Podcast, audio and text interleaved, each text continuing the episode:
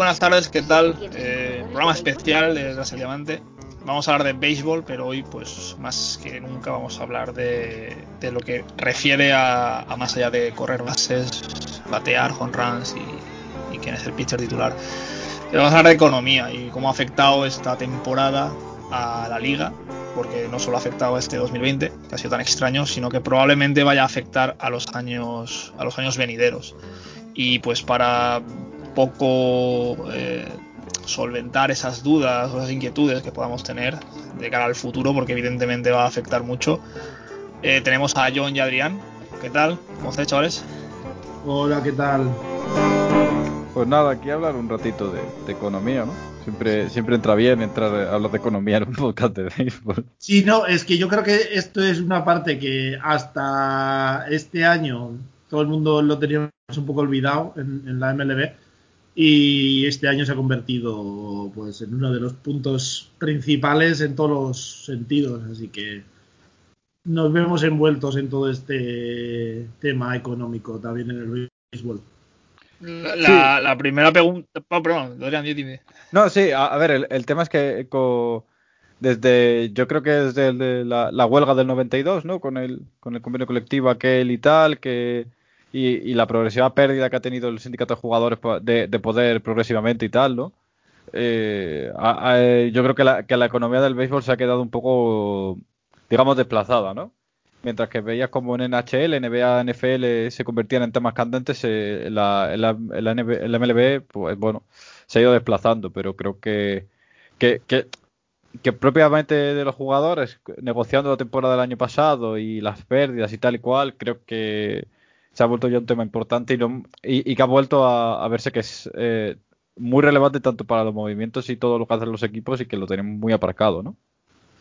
Eh, la primera pregunta es esa. Eh, muchos propietarios han manifestado pues que las pérdidas han sido tremendas, pero ahí nos puede dar a pensar por algunas cosas que también hemos visto que probablemente no sean tan ciertas esas, o sea, no sean tan grandes o, o tan cuantiosas esas pérdidas. John, son ciertas, ¿no?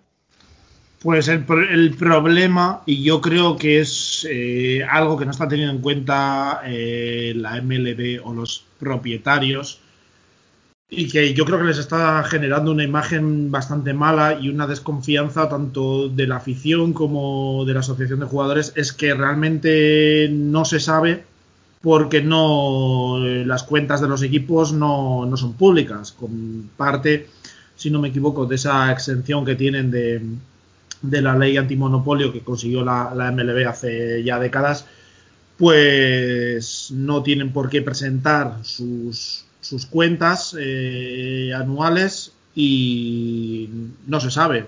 Básicamente pueden decir que tienen eh, los datos que, les dé la gana. Eh, y pues ya ahí se puede creer o no. El, único equipo que lo tiene que presentar son los Braves porque su empresa matriz eh, cotiza en bolsa. Entonces, pues claro, esa empresa tiene que publicar eh, las cuentas eh, anuales de todos los las distintas ramas que la componen, entre ellas la de los Braves.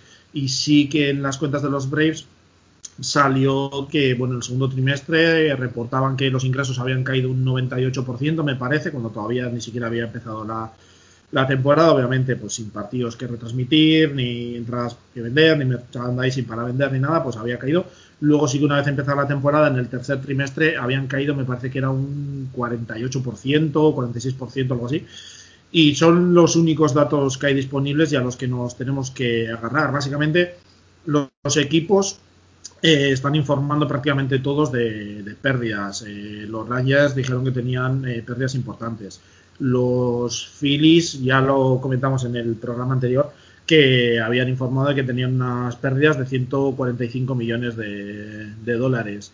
Los Mets, ya antes de, de, de llegar a Cohen, cuando todavía estaban los Wilpon, eh, hicieron un informe de que o salió la información más bien de que ellos ya llevan varios años perdiendo unos 50 millones al año, pero que este año, a raíz de, la situación de, la pandemia, podían llegar las pérdidas a 200 millones.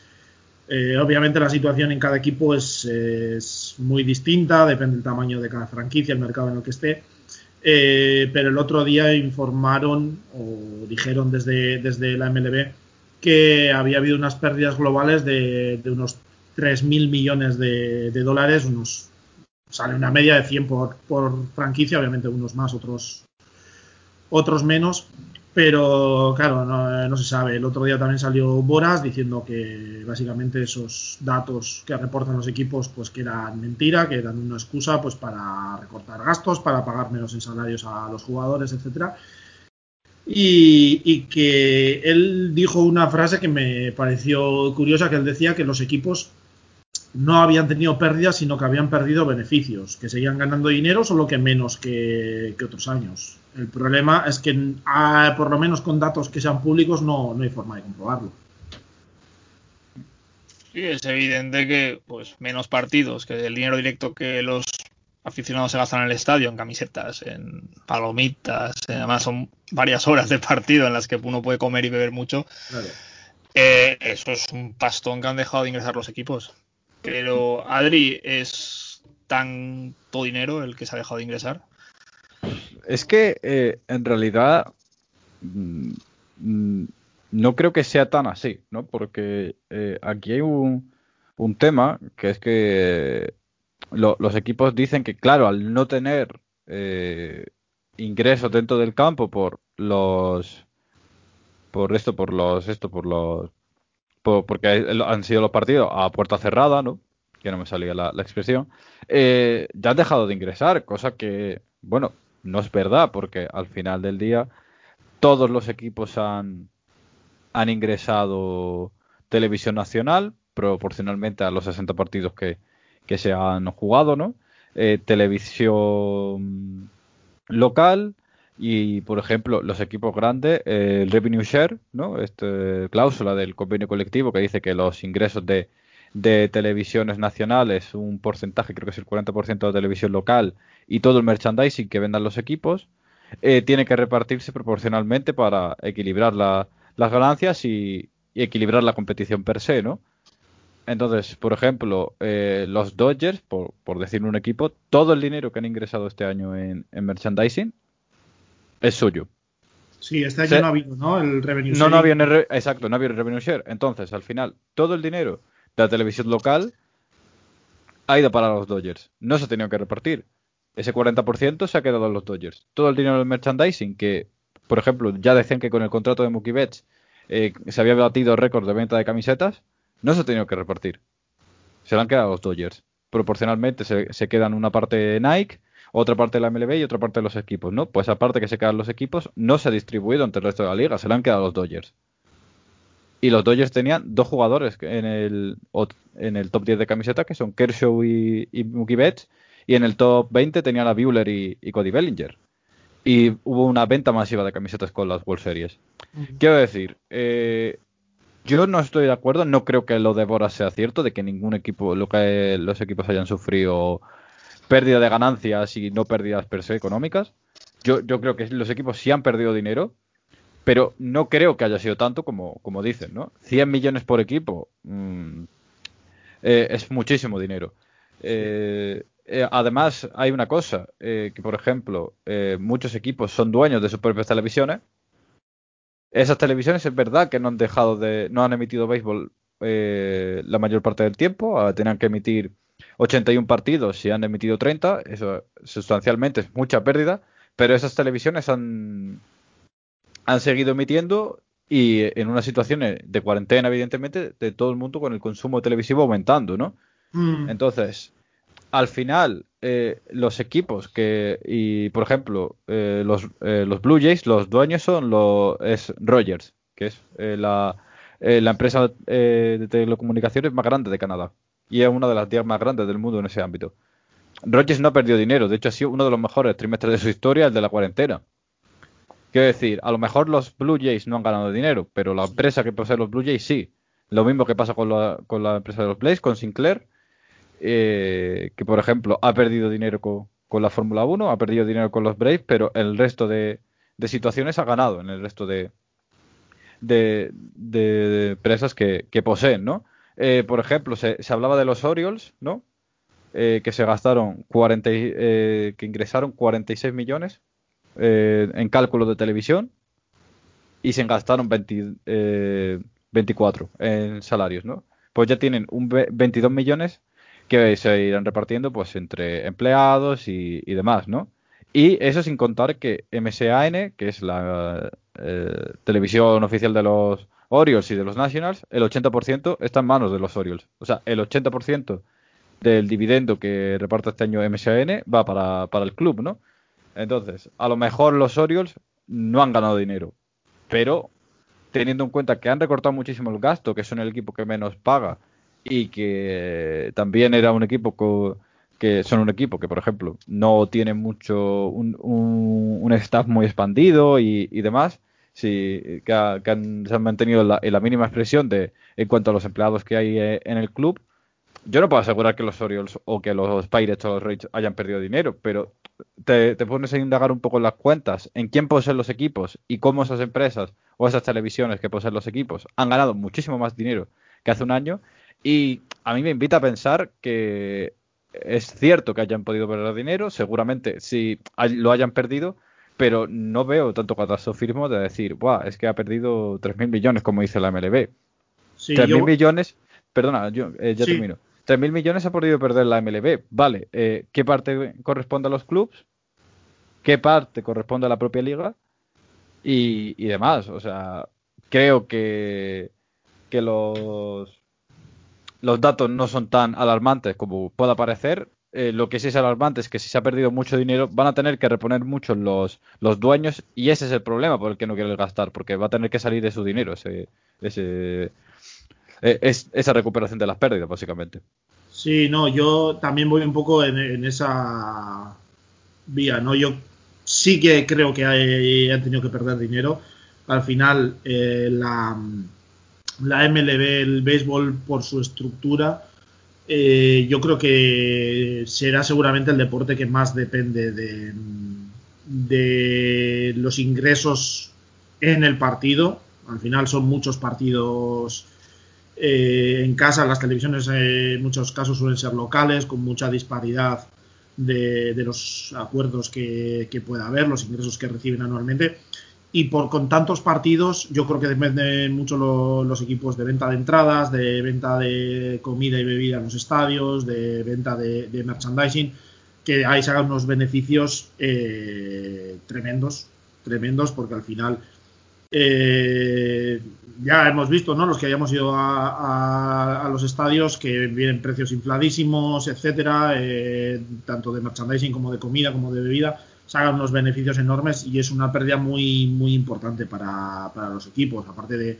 menor número de partidos también en televisión, sí que es verdad que los sueldos de, los jugadores se han bajado en, en esa cantidad, pero luego también todos los empleados han seguido trabajando, bueno, menos despidos que ya llegaremos tal, eh, más adelante, pero vamos, que yo creo que pérdidas, aunque solo sea partiendo de ingresos en los estadios, que yo sí creo que son eh, más importantes que en otros deportes eh, americanos, pues han tenido que tener pérdidas.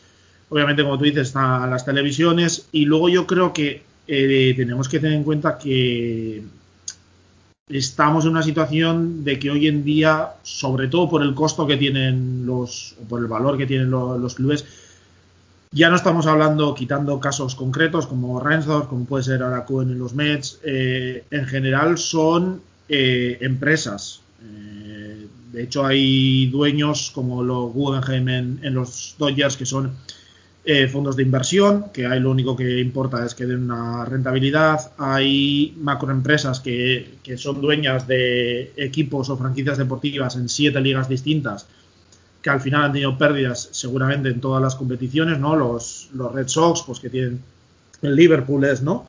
Eh, tienen varios equipos en distintas ligas que habrán perdido dinero ante la no asistencia de público a los estadios, etcétera, etcétera, y que lo han tenido que, compensar. Entonces estamos, tenemos que tener en cuenta que son empresas que seguramente estarán repartiendo esas pérdidas en, en distintos ámbitos, de parte lo asignarán a la MLB que es eh, una situación difícil, ¿no? Eh, y que por eso yo creo que pérdidas han tenido que tener seguro, pero también seguro, o yo tengo la sensación de que no son tan grandes como las las que están informando, ¿no? Como decía Adrián. Habías comentado, John, eh, que muchos jugadores pues han dejado de cobrar o no, han, han visto drásticamente reducidos sus, sus, sueldos, pero no afectaba a todos por igual, ¿no? Estábamos los jugadores con mega contratazos, las grandes estrellas de la liga, pero luego también hay personas, hay jugadores que pues cobran un salario mínimo dentro de la, de la MLB y los, los free agents y los pues, jugadores que todavía no tienen un equipo ¿no? cuando empieza la temporada. Eh, ¿Cómo ha afectado a esos jugadores, Adri? Eh, bueno, mm, por ejemplo, en marzo hubo un adelanto de, sueldo, ¿no? A los jugadores, creo que fue tocaban a 250 mil dólares por cabeza, una, una cosa así, ¿no? O 200 mil dólares, una, una, una, cifra similar, no, no recuerdo tal, eh, con tanta precisión, ¿no? Pero sí es verdad que, bueno, que hubo un adelanto de sueldos, eh, lo que implicó, por ejemplo, es que para los jugadores que cobraban el salario mínimo, ese, ese, ese adelanto de sueldo provocó que los 60 partidos que jugasen, ¿no? Como el salario fue prorrateado a proporcionalmente a los 60 partidos que se jugaron, eh, los, hay jugadores que llegaron a jugar gratis la temporada pasada. Mm. Eh, hay jugadores que a lo mejor llegaron a ganar 10.000 dólares por, por tres meses de trabajo eh, en la MLB, ¿no?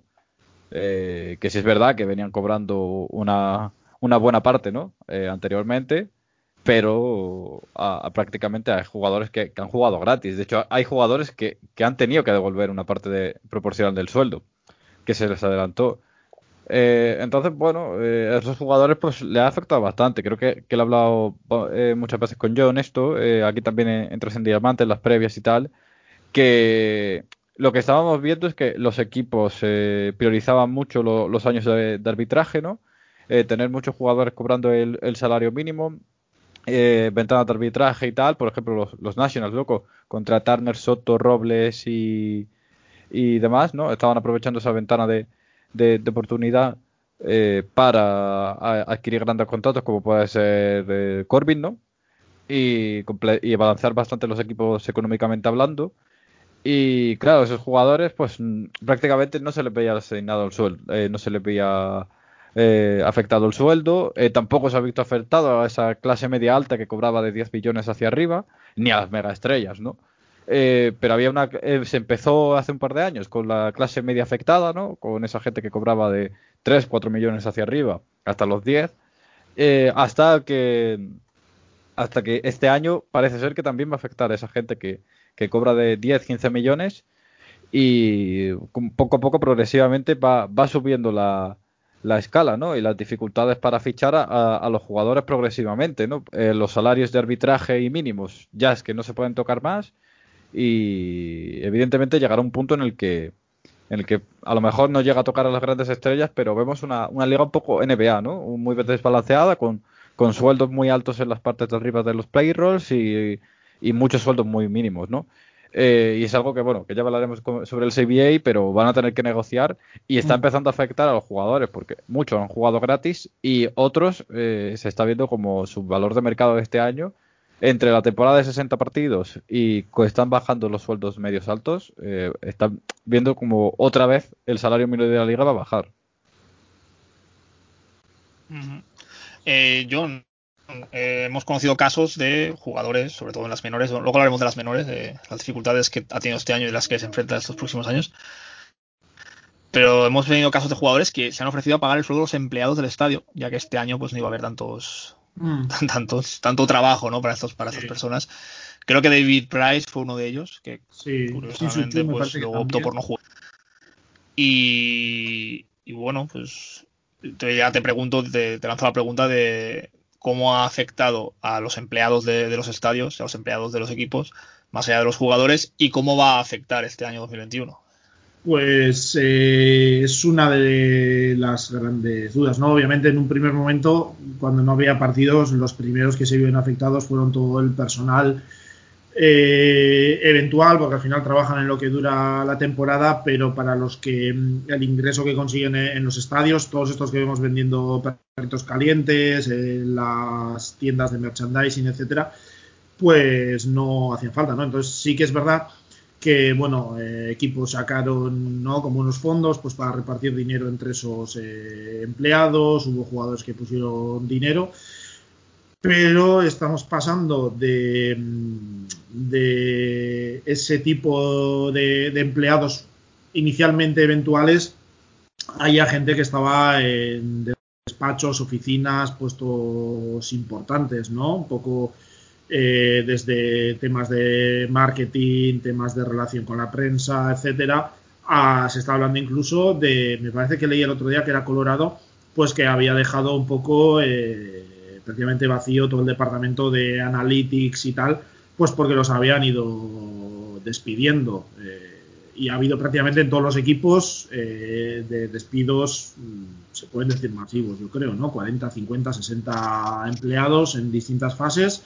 Eh, está afectando incluso a, la MLB como organización y la estructura de lo que es la propia MLB, incluso en MLB Network eh, ha habido trabajadores que no se les han renovado los contratos, etcétera. Y pues bueno, el problema que yo creo que tienen, obviamente, si tienen pérdidas y tal, mm, al final los equipos pues eh, se deciden a recortar gastos el problema que tengo y o que yo veo por parte de los equipos es que muchas veces creo que está quedando la sensación de que están aprovechando la, coyuntura para aligerar gasto. Es decir, yo creo que ya habían empezado en un proceso de ir recortando ciertos puestos y que, por ejemplo, el departamento de los departamentos de analytics habían crecido, pero en otro tipo de sitios, pues eso, estaba recortando gastos. Eh, Adrián mencionaba antes el tema de, los jugadores, ¿no? Esa clase media que se había visto tan afectada en los últimos años con jugadores jóvenes que llegaban eh, hace 20 años los jugadores normalmente empezaban eh, pues eso jugando poco a poco eh, ganándose el tiempo hoy en día ya hay muchos jugadores que desde el primer turno al bate son superestrellas Tati, Soto etcétera y, eso hace que toda esa clase media veterana que después de los años de control tendría que salir al mercado y ganarse sus buenos sus contratos para toda la vida, digamos, los que les van a solventar ya la vida, pues que no tienen acceso a ellos. Este año se ha visto con los non-tender eh, o jugadores que tenían buyouts más o menos asequibles que los eh, equipos les han cortado y, que han generado, de hecho, que haya un pool, una cantidad de agentes libres tan grande que luego los contratos que puedan ser ofrecidos, eh, pues bajen un, un poco, ¿no? Porque hay tanta oferta de jugadores que casi supera a la demanda y así pues eh, se, van a bajar también los contratos. Y ahora mismo pues se encuentran eh, los clubes en esa situación también eh, con los empleados de, las oficinas, ¿no? No se sabe exactamente qué va a pasar, cuando, si en algún momento volverán a, a contratar, pero sí queda un poco esa sensación de que los clubes pues han podido aprovechar pues para hacer una limpia, reducir gastos eh, y presentar unas cuentas anuales eh, más saneadas. Al final en un proceso, en una situación de tanta incertidumbre, porque otra de las grandes dudas es cuándo se va a poder volver a jugar, si va a haber público o no, y, los equipos ante esas dudas, pues bueno, eh, están, están despidiendo a gente. Eh, como digo, es una situación bastante, bastante compleja. Eh, habrá que ver cómo funcionan los equipos, porque claro, también se están despidiendo scouts. Eh, fueron también uno de los primeros grupos de, empleados en ser despedidos. Al no haber partidos en ningún lado, los scouts pues no tenían, no podían ir a ver partidos, a hacer informes, etcétera. Y fueron de los primeros en ser despedidos y habrá que ver cómo reorganizan ahora los equipos sus estructuras, ¿no? Para, para, hacer pues todo el tema de, scouting y, demás. Eh, está claro que seguramente son también uno de, los eh, de los sectores que más afectados se verán, porque incluso un salario mínimo de un jugador MLB son 500, casi 600 mil dólares, que es, no sé, lo que eh, cobra un trabajador normal que necesita 25 años en, cobrarlo, no lo sé. Pero un, empleado de oficina, pues sí que están cobrando mucho menos y yo creo que seguramente serán de los más afectados ahora mismo por, por la pandemia. El, tema que has comentado de los scouts, pues nos sirve para la siguiente pregunta, y se va a lanzar Adrián, que es que los, bueno, las ligas menores pues no, no se disputaron este año, se cancelaron por completo debido al coronavirus.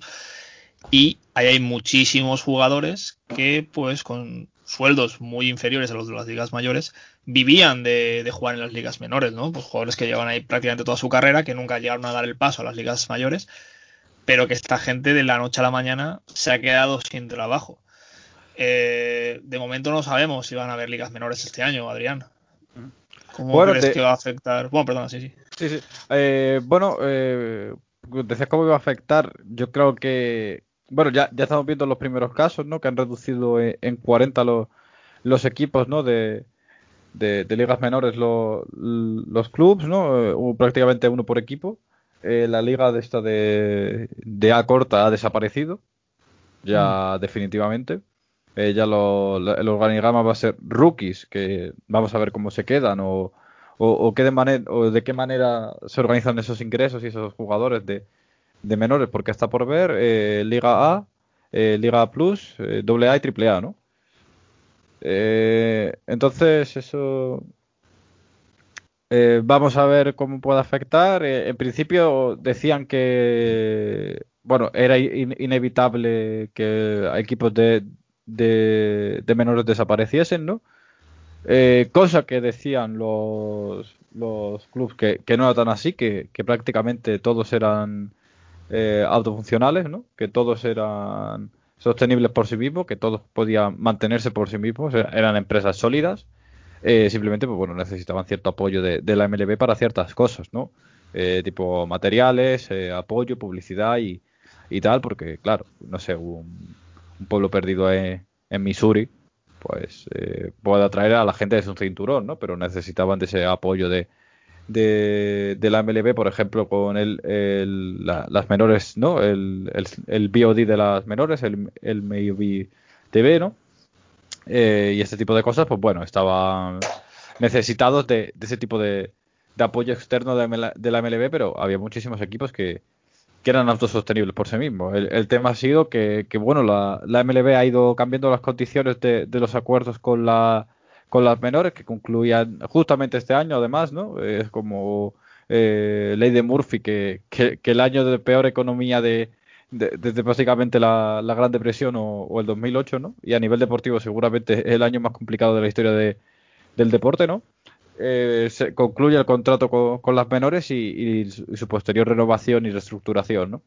Bueno, pues ya hemos visto que, que la MLB, pues mismamente lo que ha hecho es eh, reducir una liga y mm, básicamente pues decirle a los equipos que tienen que cumplir unas condiciones de eh, televisión, eh, vestuarios, eh, luces, porque tienen que ser de, de 40K para, y, LED para las televisiones para poder eh, emitir en 4K, que tienen que tener eh, fibra óptica mínimo de, de 600 megas eh, en todos los puntos de, de acceso, que tienen que tener espacio para cumplir las medidas de seguridad con el, con el coronavirus, eh, bueno, mm, acceso a, hoteles y, y demás. Entonces hay muchas eh, localidades que, que participan en las menores que simplemente por, por incumplir los, los requisitos que pone la, la, liga ya no ya se quedan eh, automáticamente fuera de, del sistema, ¿no?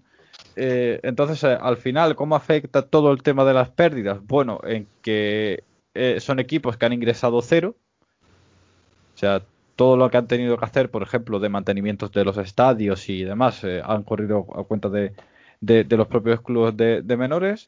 Menos pero, supongo. Claro, menos Buffalo por el hecho de que jugaron allí los Blue Jays, exacto. Eh, quitando el resto de equipos, pues, pues mantener las instalaciones eh, y demás han corrido. Ya no solo a cuenta de los clubes, sino a cuenta de los salarios públicos de los ayuntamientos, porque muchos campos y, e instalaciones son municipales, ¿no?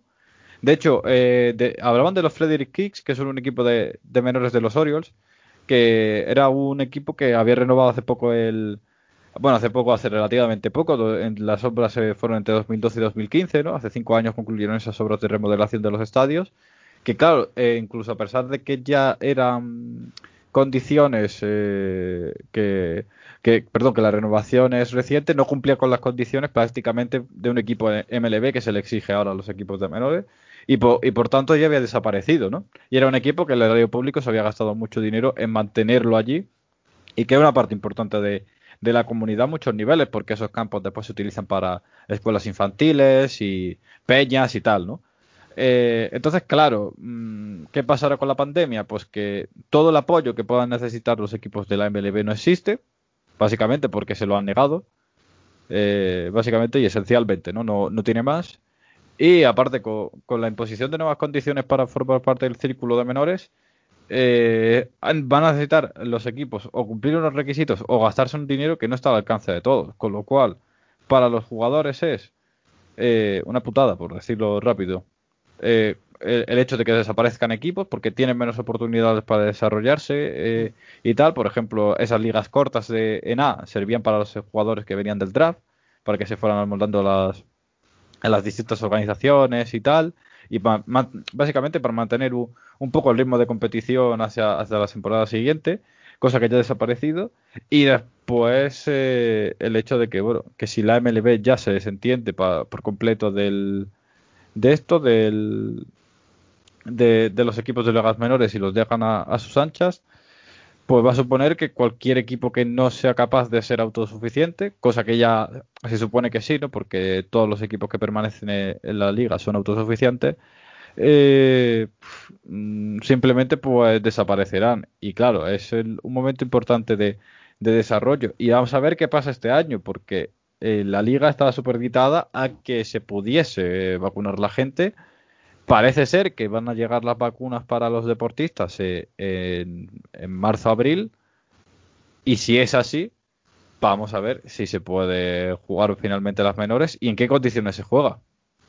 A ver, pero las menores es que yo mm, creo que ya hace años que vienen siendo un poco la, queda un poco tapado por las luces de lo que es eh, la MLB, pero que viene siendo un poco la vergüenza en general de, toda la estructura, ¿no? Porque los sueldos, obviamente, en muchos casos de los jugadores son, son ínfimos. Eh, prácticamente hasta no llegar a AAA están cobrando incluso menos que salarios mínimos de trabajadores de cualquier empleo en, eh, en Estados Unidos. Y yo antes mencionaba eh, con lo de los empleados, pues que quedaba la duda si, si, los equipos han visto un poco obligados a, hacer esos despidos o si se han, si han aprovechado un poco la coyuntura para, para, esto. Y, por ejemplo, esto se aplica también muy bien a, las menores, ¿no? Porque les ha venido muy bien ahora un poco la, para recortarlo,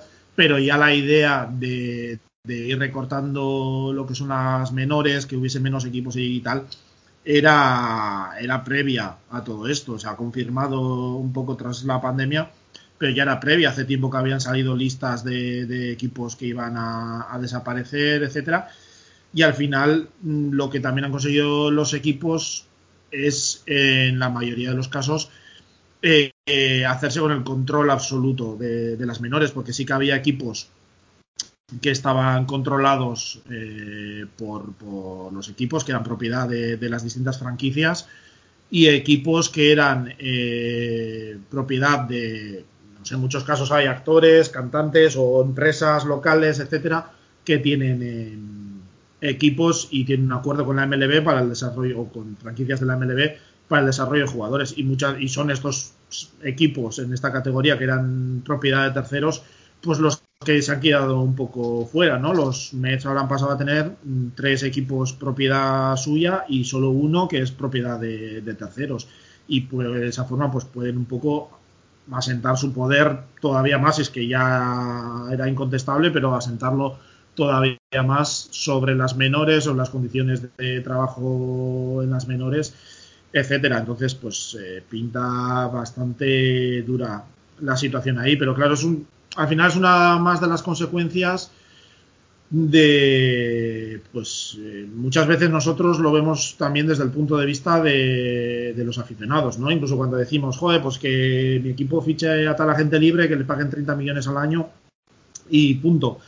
Pero claro, hoy en día las la MLB y las franquicias son tan grandes, estamos hablando de valores eh, de mercado tan grandes para, para las franquicias, que ya son puramente empresas para los que lo único que importa es dar un rendimiento a accionistas o inversores, en el caso, por ejemplo, como los Dodgers, o que las cuentas anuales estén limpias, pues para en el caso de que haya que vender, se revaloricen lo suficiente las franquicias, pues para sacar un beneficio económico ahí, ¿no? Y esto lo dice Ángel muchas veces, pues que ya parece que los eh, clubes eh, no tienen interés en ganar la competición, sino en sacar eh, beneficio. Y es que al final se ha ido haciendo una bola tan grande, el tamaño de los equipos se ha hecho tan masivo, que es lo que a lo que ha venido siendo. Obviamente, mm, supongo que los equipos podrán echar mano de, beneficios de, otros años, de todos los últimos años, todas las millonadas que han podido ir ganando, pero claro, de cara a todos esos inversores, potenciales compradores, etcétera, pues queda feo tener un balance eh, números rojos, ¿no? Y lo querrán evitar en la medida de lo posible. Pues no queda otra que fomentar eh, las victorias competitivas con premios más, supongo, ¿no? Es, el, con un poco la, el resumen de todo esto, ¿no? Porque si lo que tú dices, yo, si la gente no quiere ganar, solo quiere eh, cuadrar las cuentas, pues, pues no sé, supongo que es el aficionado el que, el que sale perdiendo y mucho además. Eh, nada, último tema y creo que es el más eh, complicado porque pues hay mucho que comentar aquí, que es el CBA, ¿no? Que es, el acuerdo, ¿no? De, el Collective Bargaining Agreement que dicen allí. nada, Adrián, vamos a hablar del convenio. Eh, ¿Qué tema más? ¿Por dónde empezar, no? Porque hay tanto. Vamos a empezar desde los años 20, 30, cómo ha ido evolucionando en el tiempo. Sí, a, ver, ya, ya lo, he dicho un poco antes, ¿no? Que, que, el, que el problema de los convenios progresivamente con la MLB ha sido el, la, pérdida de poder que, ha tenido la Asociación de Jugadores de, de, la MLB, ¿no? Eh, eh, su sindicato para en muchos casos también culpa de la propia asociación. Exacto, a eso iba. El último CBA, eh, yo me acuerdo que leía artículos y me sorprendía porque que todas las condiciones, la, MLB, los dueños, estaban a lo que interesaba, a llevarse la mayor parte del pastel posible y, algunas de las peticiones que hacían los jugadores a cambio, la asociación de jugadores, era que en el sprint training les pusiesen un chef eh, personal para el club especializado en alimentación deportiva o que les pusiesen en los buses que iban en, el sprint training de, un sitio a otro de Florida, pues que hubiese dos asientos para cada jugador para que pudiesen ir medio tirados en vez de sentados. los requerimientos del rico, ¿no? Sí, sí, sí. Y mientras tanto los clubes pues les estaban sacando poco toda la millonada, los años de control y todos esos esos temas que hoy en día yo creo que, la asociación de jugadores ya ha visto que metió la pata hasta el mejor en su momento. De hecho, yo creo que la etapa de Michael Bainer, ¿no? Como presidente ya fallecido de la asociación de jugadores, casi que fue nefasta para todos los para, todas las partes de, todos los jugadores, ¿no? Porque se, hubo pérdidas eh, en todos los aspectos, desde los mayores hasta los menores, ¿no? Hmm. Eh, entonces eh, el tema es ese, que, que se hablaba del sindicato de, de la MLB como el, el, el, la asociación, era el sindicato con más poder en Estados Unidos. Incluso se estaba hablando que, que fuera de, de, la esfera soviética y comunista no era posiblemente el sindicato con más presencia y poder casi del mundo, ¿no? Mm. Ah, por eso a Ramiro le gusta tanto el béisbol, ahora lo pillo. vamos a dar, vamos a dar una clave. Vale, vale, nada, perdón. breve inciso, ya está. Breve inciso. Eh, Ramiro va por ti, este, este aspecto de, de, del CBA. Un día, un día claro, fuera, fuera coñas, un día que hablamos con él tal, eh, él mostró su preocupación de que el programa pudiera ser tildado de prosoviético. Eh, ya está, cosas de Ramiro. Fue un programa normal que hablamos de. Fue aquel vídeo que hicimos con Pepe Rodríguez y con Dani García, aquel directo. Y su preocupación era esa, que luego eh, tras el diamante no fuera catalogado de prosoviético. Eh, un saludo, Ramiro. Eh, es el más grande. Perdón, Adrián, sí, sí.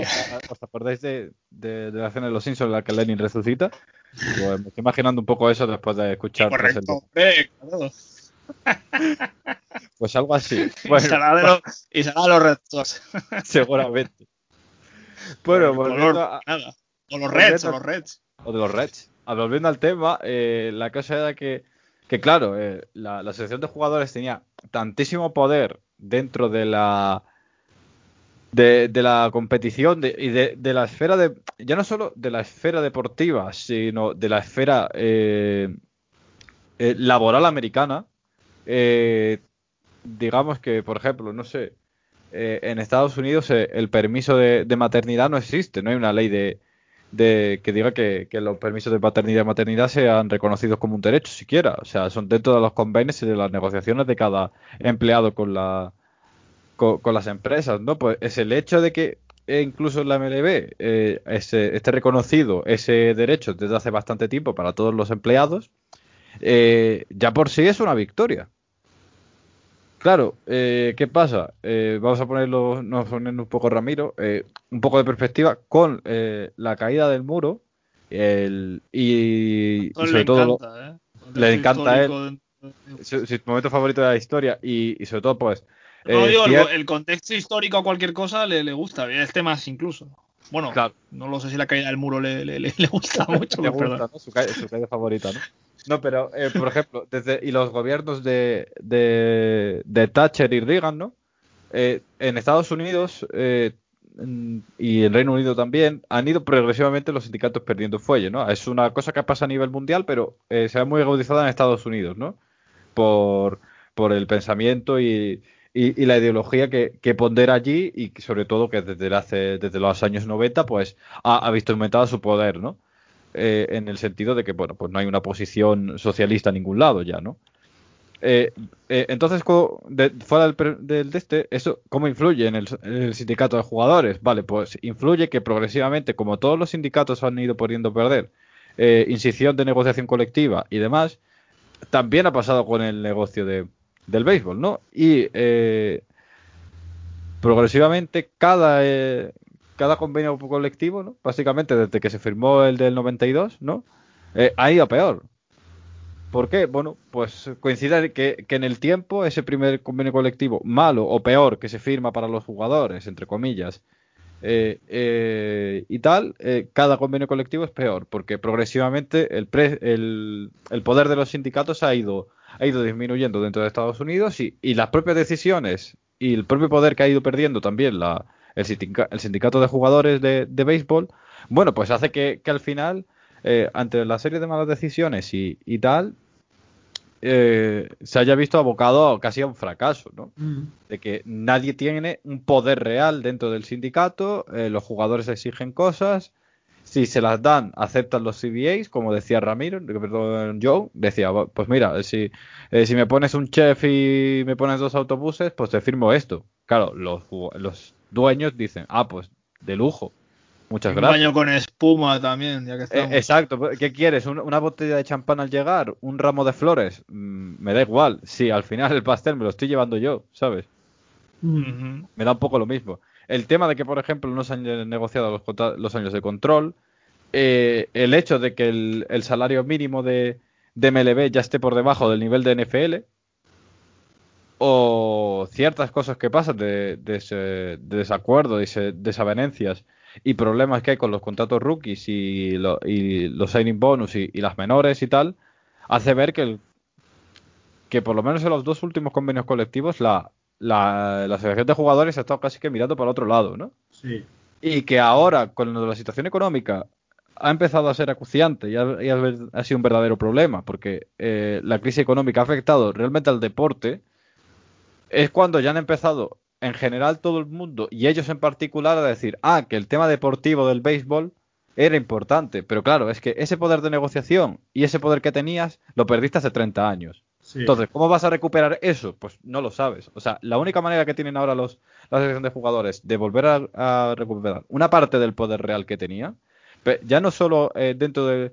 No, hablo del mundo laboral en Estados Unidos, porque eso seguramente no lo vuelvan a tener, sino dentro del, del mundo del deporte per se, y recuperarse y situarse por encima otra vez de, de la asociación de NHL o de la NBA, que son los más destacados ahora mismo, es eh, apretando las tuercas en esta negociación de la temporada 2021 y apretando en, eh, en el convenio colectivo de la temporada que viene. sí. Entonces, Ah. eh, sí, sí.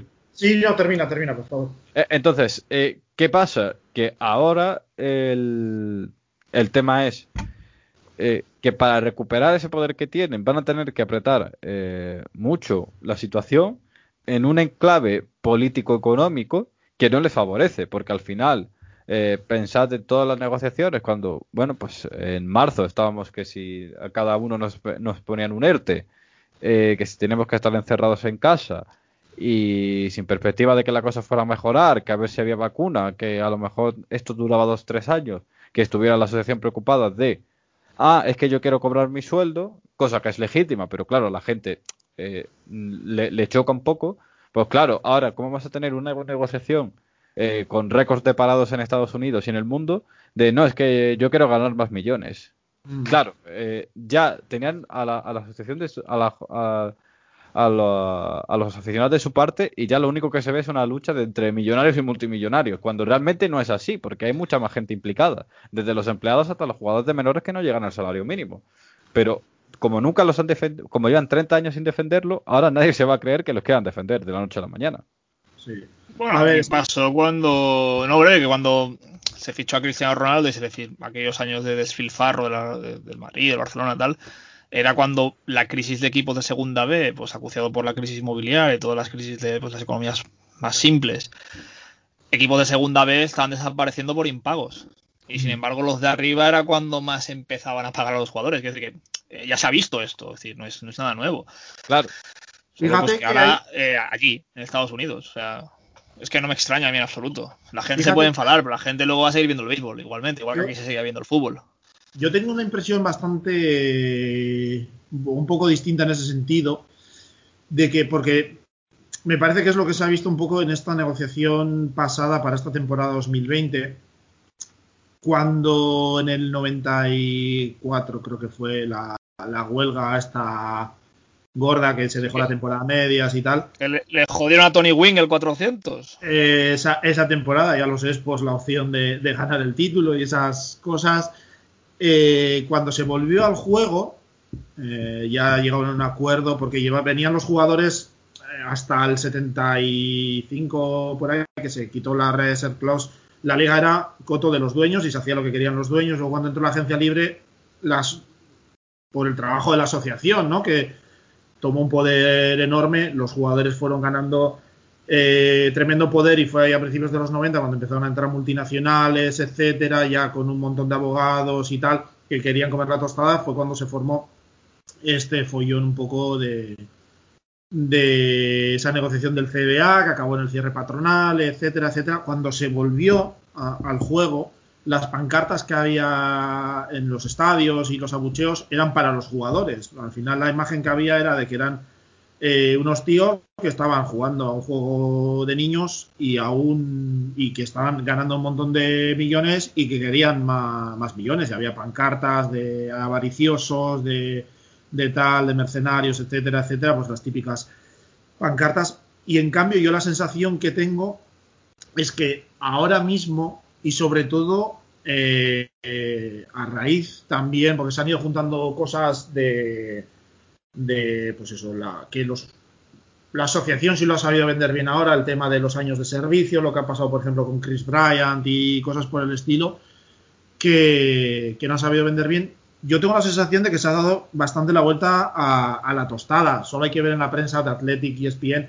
Al final los artículos que salían eran en prácticamente todos en apoyo a los jugadores, de que prácticamente de que les estaban eh, robando un poco, de que les tenían esclavizados. En la opinión pública en general, ¿no? Se puso muy de parte de, los jugadores, por lo menos la sensación que, tengo yo. Y que de hecho yo creo que va a ser una de las grandes bazas de, la asociación eh, poner un poco, porque lo ha sabido hacer bien en esta negociación, que siempre pareciera que fuese la asociación, la que, o perdón, eh, la MLB o los clubes, los que no querían negociar, los que querían quitarles dinero, los que no les querían pagar por los partidos jugados, etcétera, etcétera, y fueron ganando esa con la, con la campaña esta de Telas When and Wear, etcétera, fueron consiguiendo que eso, que la sensación pública fuese que los equipos eran los que no querían pagar, ¿no? Y en ciertos momentos daba la sensación de que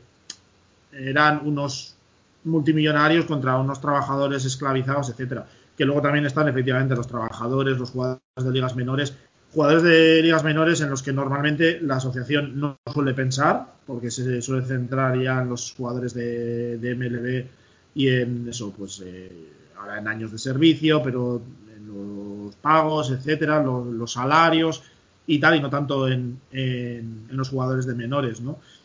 Pero ahora tengo la sensación de que se ha dado completamente la vuelta cuando, no sé, al final, yo, obviamente son multimillonarios, de hecho en muchos casos son empresas con un montón de accionistas detrás, etcétera, pero estamos hablando de jugadores que están ganando 25 o 30 millones al año en, en algunos casos, ¿no? Entonces, mm, si la MLB quiere tener un poco el apoyo público, supongo, para la negociación, también va a tener que, que vender eso, porque si no, están quedando, han ido quedando continuamente como la MLB no quiere negociar, la MLB solo quiere sacar dinero, no nos dicen las cuentas anuales, eh, están engañando a la gente, etcétera.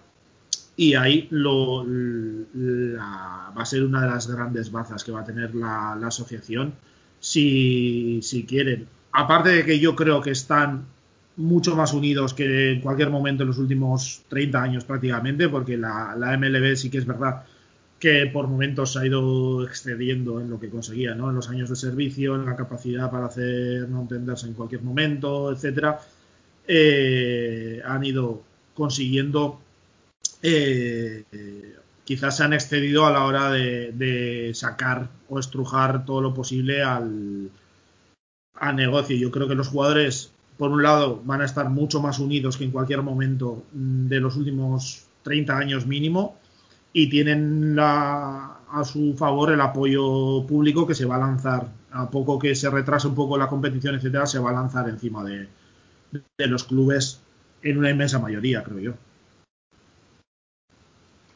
¿Quieres, añadir algo más, Adrián, a esto? Eh, no, que ojalá fuera verdad. Pero. No sé, es posible que se haya revertido esa situación, pero no es que me cueste verla, sino que es que soy un poco escéptico con, esto porque, bueno, mm, por ejemplo, hay, a ver, señales de que puedan ayudar a los jugadores, por ejemplo, con el, con el convenio colectivo de, la NFL, eh, cuando se firmó el primer, cuando se presentó el primer borrador, ¿no? Decían los jugadores que, que, bueno, que era, que era un, un convenio malísimo y que todos los y que todos los eh, aficionados, o una gran mayoría de aficionados, apoyaban que los jugadores no firmasen eso si consideran que fuera malo. Ahora, pero por ejemplo, con, las negociaciones de, NBA no han sido así. Entonces, vamos a ver de hasta qué punto eh, o en qué situación se puede se puede ver esto eh, ya desde un plano pues económico, político y, social, ¿no? Desde a ver mm. cómo, cómo se producen estos apoyos en realidad. Sí, veremos, bueno, lo vamos a poder ver ahora porque ya han salido los dueños, ya han empezado a soltar los globos sonda de que quieren acortar la próxima temporada también, eh, esperar a las vacunas, empezar una vez que estén las vacunas, etcétera, recortar la temporada y los jugadores ya han dicho que no lo van a aceptar. Entonces, ya tuvimos la primera batalla por el CBA en 2020 este año, ahora al principio, va a haber otra, no ser que se aclaren rápido las cosas, se den rápido las vacunas y se pueda empezar en un sprint training normal. Y, luego lo veremos a final de temporada cuando ya realmente empiece el CBA, ¿no? Entonces veremos a ver eso, cómo se van posicionando la, la prensa, la, cómo lo vende la asociación, cómo lo vende la MLB va a ser bastante interesante cómo lo enfoca ahora las dos partes, porque las dos tienen la experiencia ahora de la negociación para 2020, a ver cómo lo hacen para 2021. Los jugadores por de pronto han dicho que si se retrasa la temporada, el inicio de la temporada, también se tiene que retrasar el final de, la temporada. Y los dueños ya han dicho que no están por la labor. Ya debe haber un par de dueños que han dicho que vamos, que no hay absolutamente ninguna posibilidad de que la temporada empiece en, en su momento normal, ¿no? A principios de abril, que se va a retrasar 100% seguro. Entonces, pues veremos a ver cómo, cómo lo van enfocando las dos partes. Sí, no nos queda otra que esperar, tener paciencia, ver cómo va, va evolucionando todo, tema vacunas, tema los positivos en Estados Unidos en este caso, Y pues bueno, supongo que ya iremos teniendo noticias en los próximos meses.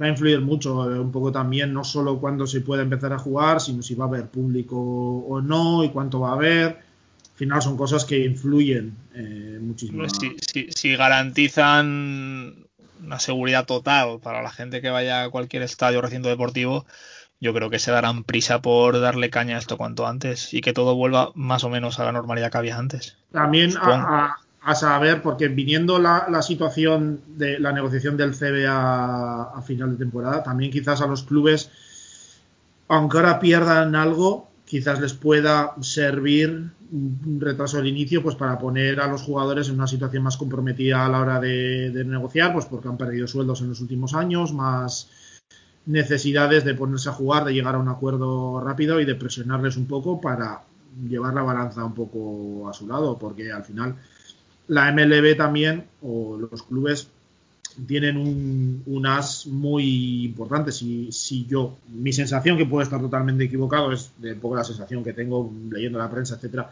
es que la asociación en general, por lo menos en este 2020, había tenido el apoyo de, de la opinión, los jugadores habían tenido el apoyo de la, de la opinión pública en general. La, la MLB tiene un poder muy importante que es que saben que los jugadores no pueden ir a ningún lado es decir, no pueden ir a, jugar a ningún otro país porque la siguiente liga con mayor poderío económico es la, NPB y el jugador que más ha cobrado este año creo que no llegaba a los 6 millones de, dólares. Eso el jugador que más eh, ha cobrado y tampoco pueden montarse los jugadores una liga por su cuenta por el nivel de estructura eh, negociación, eh, todo el montaje que requiere a día de hoy el béisbol, no, lo pueden replicar. Que no se, hace, no se hace en un mes eso, evidentemente. Que no se puede replicar a corto plazo, hace falta una inversión tremenda, tener que buscar dueños probablemente o inversores para, para hacer toda esa inversión, hay que negociar estadios, hay que negociar cosas. El nivel de estructura es muy, muy, muy, muy difícilmente replicable por una liga iniciada por por los jugadores, ¿no? No es como en, en 1914, creo que fue, que se montó la Players League, etcétera, que intentaron hacer un poco de competencia. Hoy en día estamos en una situación muy distinta. Eh, los clubes en general y toda la organización del béisbol son prácticamente transatlánticos y, para llegar a su nivel y que los jugadores puedan tener un nivel de ingresos similar lo van a tener muy difícil. Así que los los equipos saben que los jugadores están un poco obligados a negociar con ellos o que no tienen otra, otra opción. Y que las leyes americanas los han catalogado como un monopolio protegido a la MLB. sí, que eso también es, es, Yo sí que es verdad que, que el hecho de que no tengan que presentar las cuentas anuales y tal me parece un poco increíble y, que incluso les puede estar haciendo mal, ¿no? Porque lo, único que haces al no presentar las cuentas es seguir generando esa incertidumbre de si estás engañando a los jugadores y al público o no. Tiene, tiene una serie de ventajas excesivas probablemente los dueños. Pues sí, sí. No, no creemos que haya un vender de turno que se vaya a montar su propia liga con casinos y, y tal. No, no. Bueno, no, no está mismo bajo todavía pensando en el béisbol, me parece a mí. O sea, él con su XFL va, va bien. Bueno, ha habido, ha habido fallos en, en, NFL, ¿no? Se ha intentado también hacer ahí una especie de... De liga de desarrollo que no ha surgido, la NFL Europa, en fin, hay cosas así. Sí, pero la XFL o pues, estas que han surgido en el último, los últimos dos tres años la estructura era inmensamente inferior y con los jugadores cobrando una, fracción. sí, sí, evidentemente. No, no pueden llegar a ese nivel. Y, al final los jugadores que estaban ahí eran jugadores que no tenían principio, en NFL. La, última bala para muchos jugadores que no fueron drafteados o que habían sido cortados y. Por eso, una cosa así similar se podría montar, seguro, pero sería más competencia o sería más una liga independiente como las que han montado ahora que acumulando equipos que se han quedado sin afiliación que les han ayudado a montar ligas independientes a unirse a ligas independientes eh, que no eh, un, competidor de MLB. que el impacto económico y televisivo sería, pues eso, mínimo. Mínimo, sí. La gente de su pueblo y los amigos del pitcher. Sí, sí, no, porque al final, quiero decir que al final tú dile ahora, no sé, a Rendón, a Trout, a Kershaw, a Scherzer que no van a cobrar sus 30 millones al año, pues no les compensa tampoco.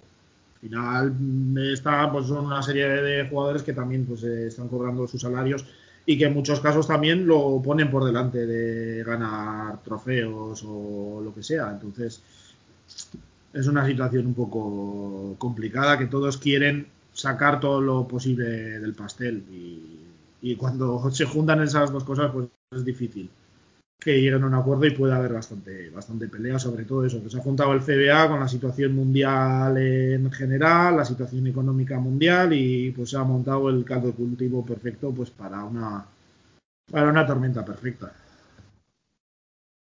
Un quilombo. Y probablemente los que nos quedan por venir aún. Eh, nada, hemos llegado a la hora del programa, creo que ya estaría bien. No sé cómo lo veis vosotros. ¿Queréis añadir algo más o queréis...? Por hablar se puede hablar de todo, pero ya, ya suficiente hemos pegado la turra. Con contextos históricos, datos y tal, como para, para alargarnos más de la cuenta.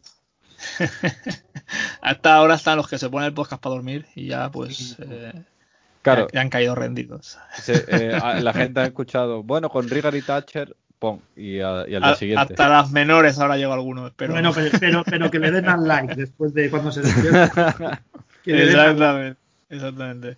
Likes Bueno, este eh, episodio te hizo dormir, ¿sabes? Sí.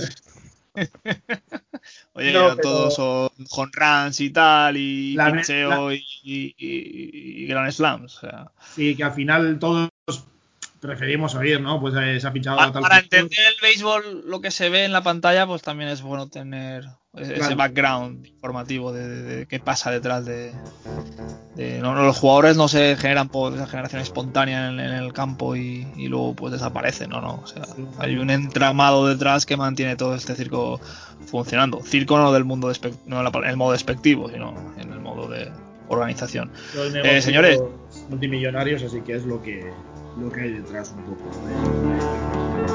Eh, Adrián Cobo, John Molinero, muchas gracias por, por haber venido segunda vez esta semana y, y nada, eh, ha estado muy entretenido escucharos.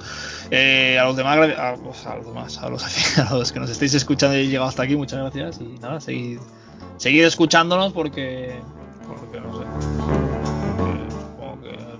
gusta el béisbol, no sé. Tengo una palabra bonita para hoy. Pues nada, chavales, eh, ha sido un placer y hasta luego.